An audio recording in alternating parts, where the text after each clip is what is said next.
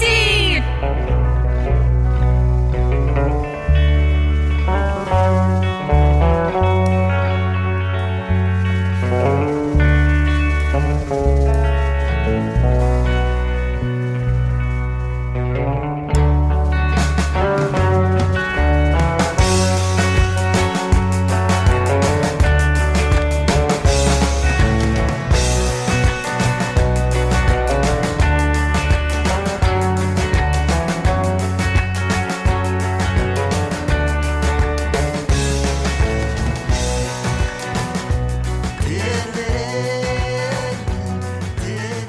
Bonjour à toutes et à tous, bienvenue sur Radio. Je suis accompagné d'Angèle. Bonjour. Et Dacia. Bonjour. Pour aujourd'hui, le thème sera la migration. Nous allons d'abord parler plus précisément parler d'Eldorado.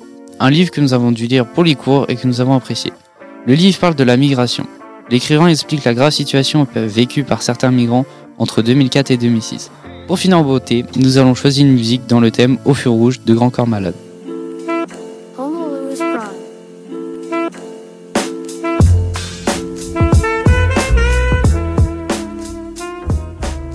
Eldorado est un roman de Laurent Godet. Il explore la question de la migration clandestine. Il l'écrit en 2005, à un moment où cette question se trouvait au cœur de l'actualité. La même année, en effet, 500 migrants subsahariens essaient de franchir la frontière entre l'Espagne et le Maroc. Et cela causera de nombreux morts. Ainsi, Laurent Godet explorera le sujet à travers l'histoire de deux personnages, Salvatore Pilacci et Soleiman.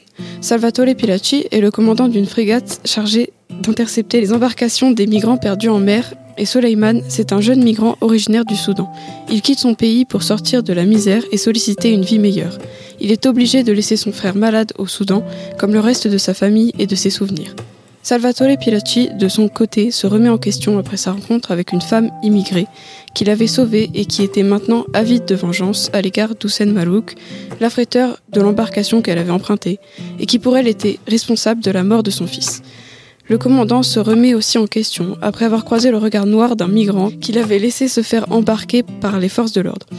De là, Salvatore n'a plus foi en sa profession et entreprend un voyage sans but vers l'Afrique du Sud.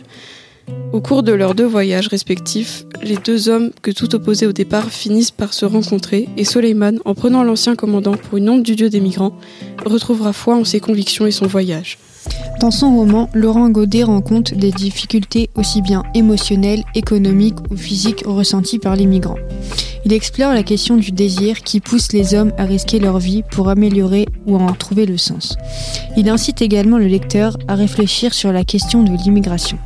Durant nos recherches pour cette émission, nous avons essayé d'avoir une interview avec Laurent Godet, mais nous n'avons pas eu de réponse. Donc à défaut, nous allons vous faire passer une partie d'une conférence où il explique les raisons qui le poussent à écrire. J'écris pour ne pas me laisser en paix, parce que ne pas écrire serait un renoncement, une paresse de l'esprit et du désir. Ce serait abdiquer, et l'homme que je serais alors me semblerait à la fois défait et repu. Défait de ne pas relever le défi de l'écriture, et repu de cette sorte de lâcheté confortable que procure l'esquive des combats à livrer. J'écris car cela me force. J'écris pour avoir des milliers d'années, connaître des foules de sentiments contradictoires, J'écris pour vivre sous des paysages étranges à des époques passées, pour plonger dans des vies qui me sont étrangères et être solidaire de frères éloignés. J'écris pour embrasser cette foule d'hommes que je convoque en mon esprit et que je fais camarade de pensée. J'écris pour donner à voir le monde qui me hante, un monde qui se construit au fil des lectures, au gré des rencontres, un monde imprégné de mes peurs, de mes voyages, de mes fantasmes. J'écris car j'entends la nuit que cela grouille en moi. J'écris pour offrir l'hospitalité. Mes textes de théâtre attendent qu'on s'empare d'eux. Ils sont comme des pièces vides qui rêvent d'être habitées.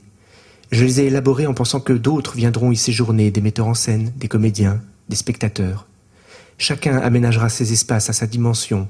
J'écris pour être habité. De toutes ces raisons, je ne sais laquelle est décisive et laquelle accessoire.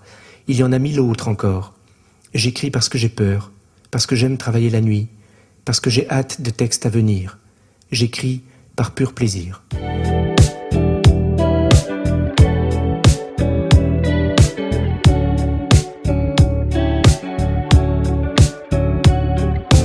Et voilà, comme ça vous avez pu au moins entendre la voix de Laurent Godet et de la façon dont il aperçoit l'écriture.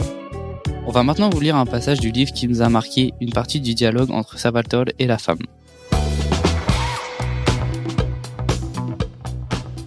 Elle commencerait peut-être par s'en servir contre lui, puis elle hurlerait dans la foule tirant au hasard sur les passants. Il fallait qu'elle sorte de son appartement au plus vite. On était persuadés, cette femme était dangereuse.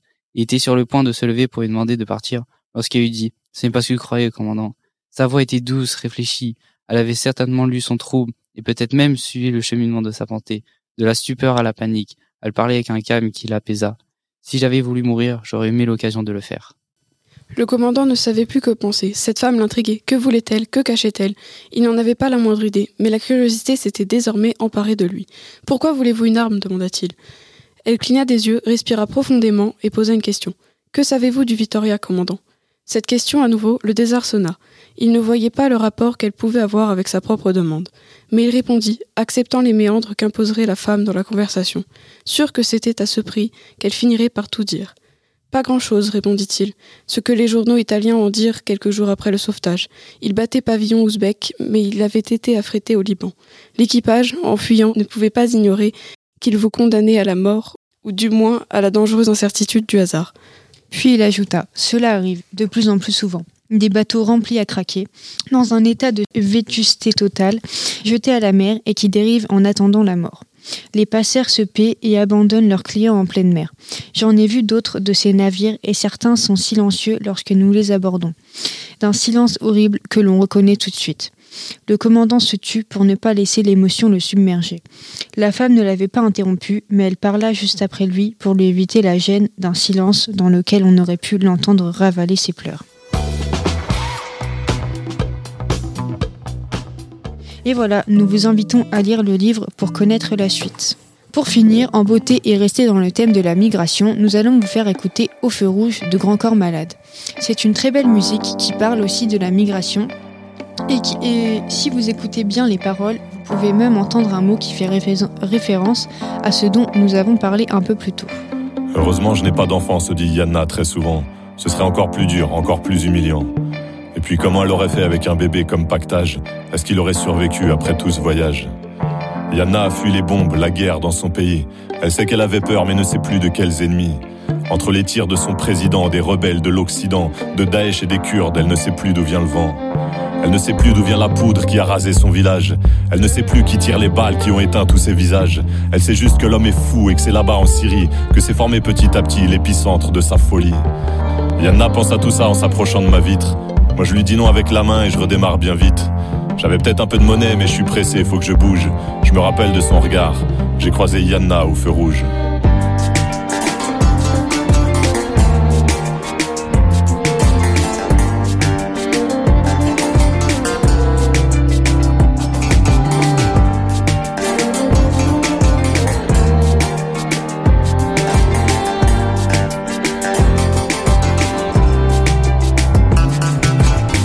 Mois de périple dans toutes sortes d'embarcations. Elle a souvent cru que la mort serait la seule destination.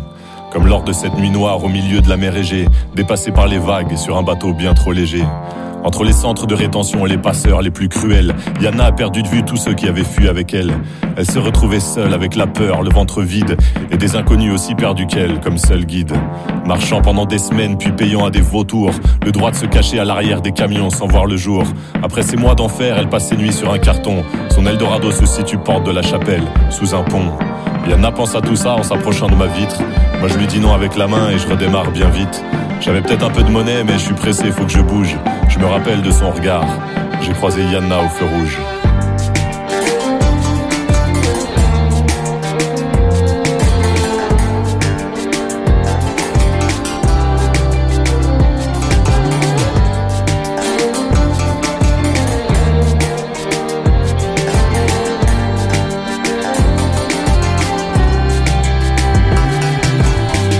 Nuits, les cauchemars d'expulsion sont réguliers.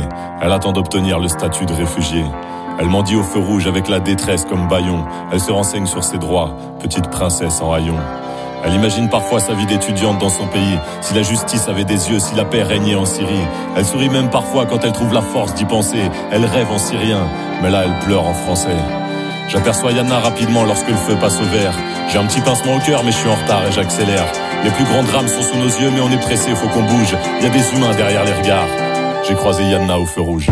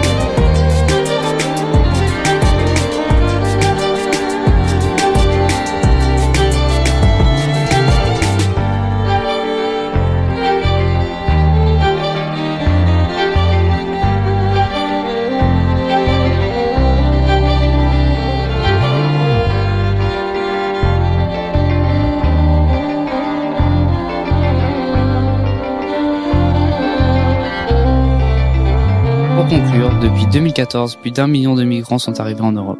24 000 décès ont été enregistrés et ce n'est que ceux qui l'ont été. Merci à toutes et à tous de nous avoir écoutés. C'était Lucas. Angèle. Et Asia.